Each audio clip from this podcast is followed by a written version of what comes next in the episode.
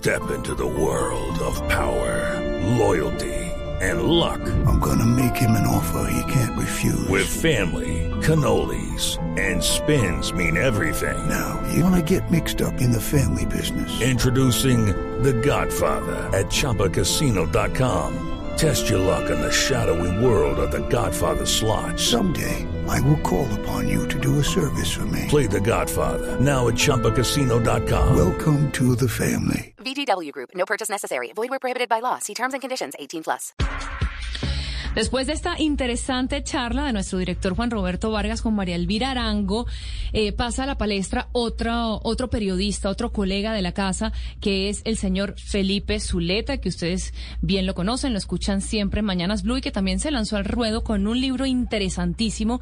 Y esta charla que vamos a escuchar a continuación es también un abrebocas de ese especial que vamos a tener en Noticias Caracol esta noche sobre la Feria del Libro de Bogotá. Y es Jorge Alfredo Vargas hablando con Felipe Zuleta. Más allá de la familia presidencial, vivencias desde el corazón de un Lleras, Felipe Zuleta Lleras, que además de ser el autor del libro más vendido en Colombia en este momento, es amigo de esta casa, compañero de líderes y de trabajo, y nos encanta tenerlo en Noticias Caracol. Felipe, bienvenido. Pues, muchas gracias por haberse tomado el trabajo de venir hasta acá. No, pues usted sabe pues, que mi corazón está con, con Caracol y con Blue hace ya muchos años. Familia presidencial, Felipe Zuleta Lleras. ¿Pesa mucho ser un Lleras en Colombia, Felipe? No creo que tanto como algunos de los Lleras creen. Eh, lo que pasa es que, lo, lo- digamos, lo, lo interesante de este libro es que yo muestro facetas de los Lleras que no se conocían. La parte humana de mis abuelos Lleras Puga, de Alberto Lleras y de mi abuela Berta, que como dice Juan Gosaín en el, en el, en el prólogo, es un Lleras que el país no conocía, porque mi abuelo, decían sus amigos, entre ellos Virgilio Barco, era tan frío que calentaba. Es- ponía una cara de farol japonés, carajo, y eso no se le acercaba a nadie. Y por eso Alfonso Gómez de- eh, nos recordó en estos días que le decían el monarca. Entonces no es tan complicado. Lo que pasa es que todo el mundo, Jorge Alfredo, calcula, ah, este Zuleta Lleras es un oligarca, este nació en cuna de oro, y no sé qué. Y resulta que yo ahí cuento las vicisitudes que hemos tenido cuando, por ejemplo, mi padre nos abandonó, que quedamos, pues literalmente en la calle.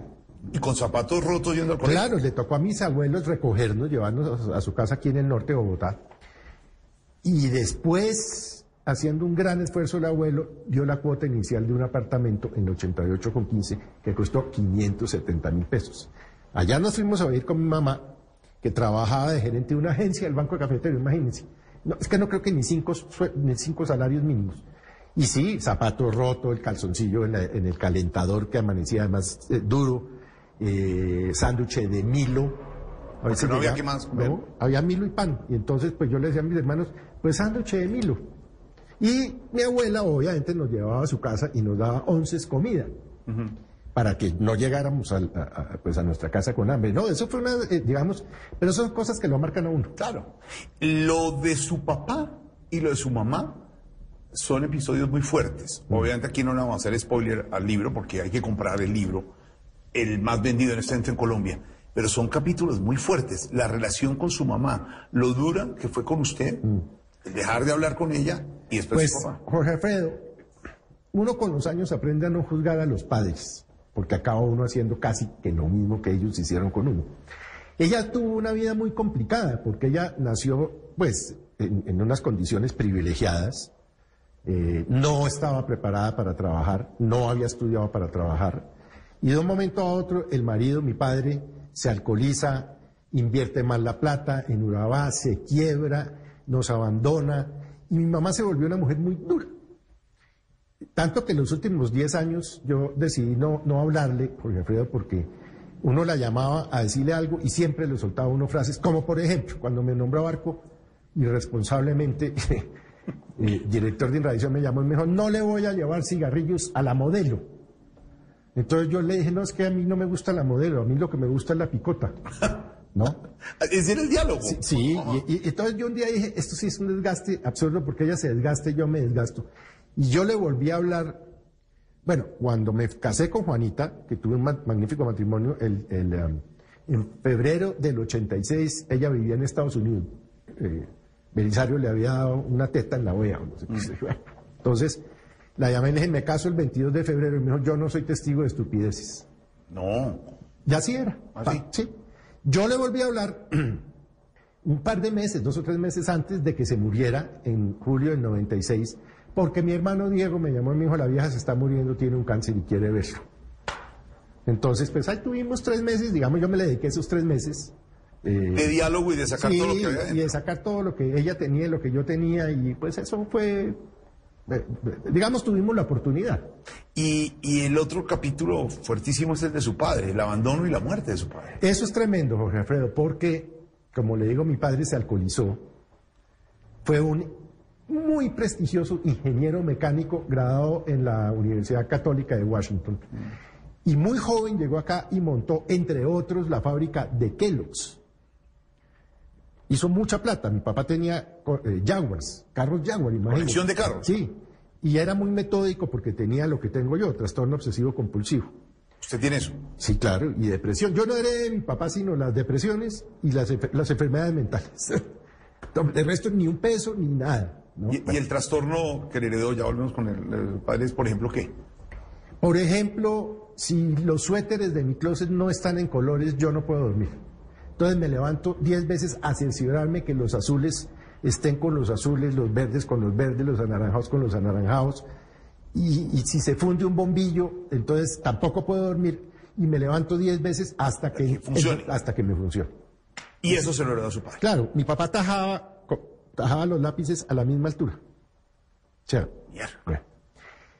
Se casó con una mujer muy joven, la, entre otras la mamá de dos eh, eh, eh, medio Segundo hermanos. matrimonio, Eh, segundo sí, segundo matrimonio.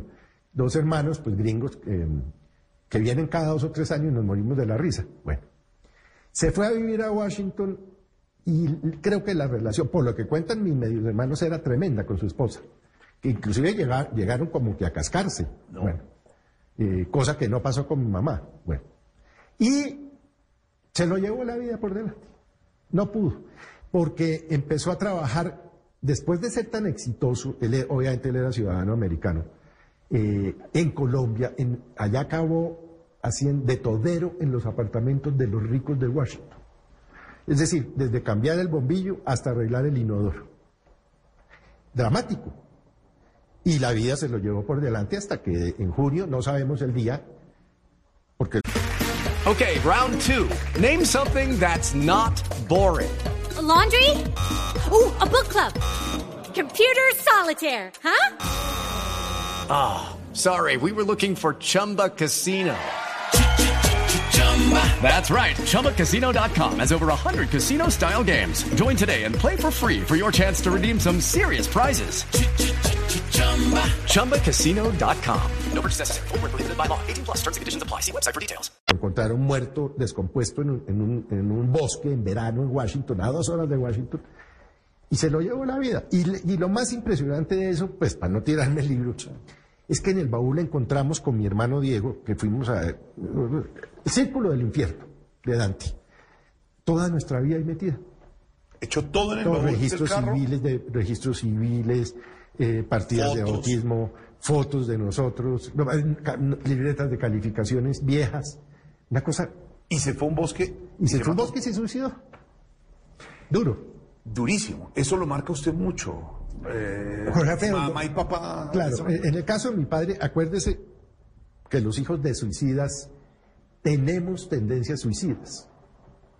Yo lo hablo mucho con mi psiquiatra porque ya le perdimos miedo a eso. Ya sabemos cómo funciona. ¿Pero usted lo ha pensado? Pero mil veces, yo, y cada vez que lo pienso, eh, eh, corro donde la psiquiatra.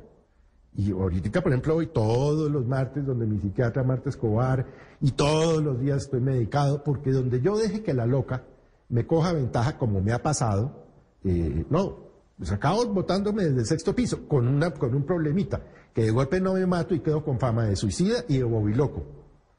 Entonces, Por favor. entonces mejor. Pero si eso lo, claro, uno lo piensa. Y ese es un acto, pienso yo, de cobardía Sí. y de Y valentía. de valentía, las dos. Sí. Usted le dedica el libro a mi ex esposa Juanita y a mi hija María por ser parte de mi vida. Dos personas muy importantes, Juanita y María. Hombre, muy importante. Yo Juanita la conocí muy joven, muy niña, porque era la hermana menor de mis mejores amigos, los Castro Restrepo. Y pues, nos, como le digo, nos casamos. Matrimonio buenísimo, 10 años.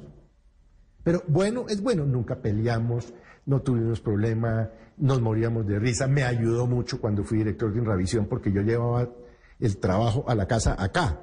Entonces no dormía por estar en eso tal.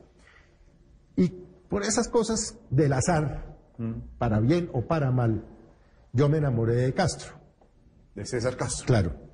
Y destrocé mi familia, pues destrocé. Eso fue muy duro porque Juanita, con toda la razón, pues quedó muy jodida, digamos. Golpeada. Pero, por supuesto, si es que eso, eso no es fácil. Y a María también, porque María no tenía sino tres añitos.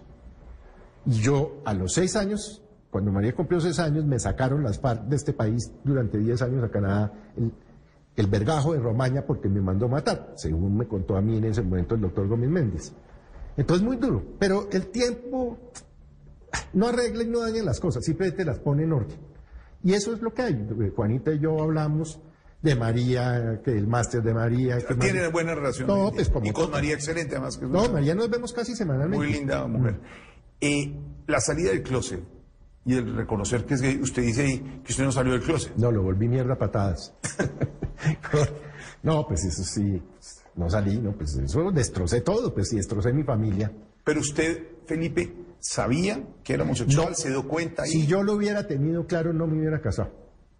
Porque le hubiera evitado a Juanita y a María ese dolor tan tremendo, ¿no? Pero cuando usted dice lo hubiera tenido claro, es que había pensado, había No, sentido antes. no, es que si lo hubiera sentido, seguramente habría ido mucho más joven donde, donde un psiquiatra.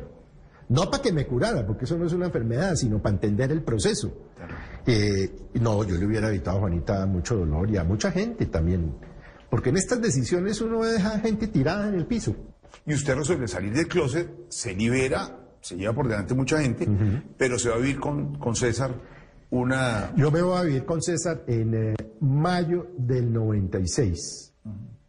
Eh, ya después, un tiempo después, el- el que yo le agradezco mucho al presidente San Pérez por eso, porque eh, yo tenía o teníamos un comité de crisis contra los Cospis. Marisabel- mi amiga Marisabel Rueda y Mauricio Vargas y bueno. Los conspiradores del Claro, gobierno. San entonces nos reuníamos todas las mañanas, eh, Mónica de Grave, Darío Restrepo, Juan Mesa, mi primo, José Antonio Vargas y Carlos Curi.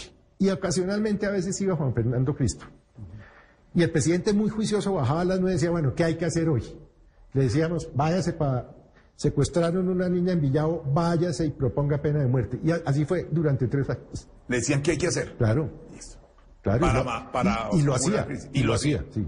Y usted va y le dice al presidente eh, San Pedro. Pues es que yo subo, eh, subo en mayo, eh, eh, nosotros nos reuníamos por la mañana, yo le dije cuando bajo me recibe por la noche que necesito hablar con usted, me dijo, claro. Entonces a las 7, 8 me llamó Consuelito, me dijo que el presidente lo está esperando en la casa privada. Entonces yo subí y le dije, vea, fuera de que usted tiene fama de narco, en la que yo no creo, lo que no le puede pasar a usted es coger fama de marica. Me dijo, pero ¿y usted por qué dice eso? Le dije, pues porque les- le vengo a contar que me salí de mi casa, que me novié con un tipo, que me fui a vivir con un tipo. Y pues usted tiene el derecho de sacarme, pues...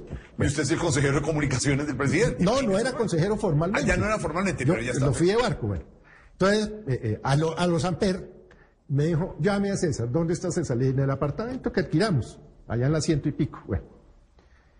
Le mandó un carro de palacio a recogerlo. No se aguantó las ganas. César llegó, eh, creo que nos tomamos un whisky, y el presidente en su, que yo me muero de risa, él, él decía, bueno, ¿y aquí quién es? ¿Quién es quién? ¿Qué papel juega cada uno? Sí, entonces yo le dije, deje de ser morboso, hermano. Usted no, yo no voy a contarle a usted detalles. Pero eh, ese mismo año, yo estaba en el, en el- acuérdese, en el foco de la opinión pública. Presentaba noticiero, ya tenía columna, tenía un programa en AAA que se llamaba... em, La investigación de los eh, tres casos. investigaciones claro. de los tres casos. Bueno, en fin. Entonces Samper me dijo, ¿quiere irse para un consulado? Yo le dije que sí, y me fui para Boston. Un año. Y ahí como que tomé un poco de aire. Ya después volví en el 98 y en el 2000 ya me tocó volverme ahí por cuenta de las FARC. Recomendado, Felipe Zuleta Lleras, Más allá de la familia presidencial, el libro más vendido en Colombia en este momento. Gracias, Felipe, por estar en Noticias Caracol. Seguimos generoso. Compartiendo en Blue Radio, Así en es. Caracol, divirtiéndonos y oyendo a una persona que no tiene pelos en la lengua, que habla, que tiene inteligencia, que el análisis y que sigue siendo el gran amigo de todos nosotros. Un abrazo y gracias. felicitaciones. Tan generoso usted. Estás escuchando With Lucky Land slots, you can get lucky just about anywhere. Dearly beloved, we are gathered here today to. Has anyone seen the bride and groom? Sorry, sorry, we're here. We were getting lucky in the limo and we lost track of time. No, Lucky Land Casino, with cash prizes that add up quicker than a guest registry. In that case, I pronounce you lucky. Play for free at LuckyLandSlots.com. Daily bonuses are waiting. No purchase necessary. Void where prohibited by law. 18 plus. Terms and conditions apply. See website for details.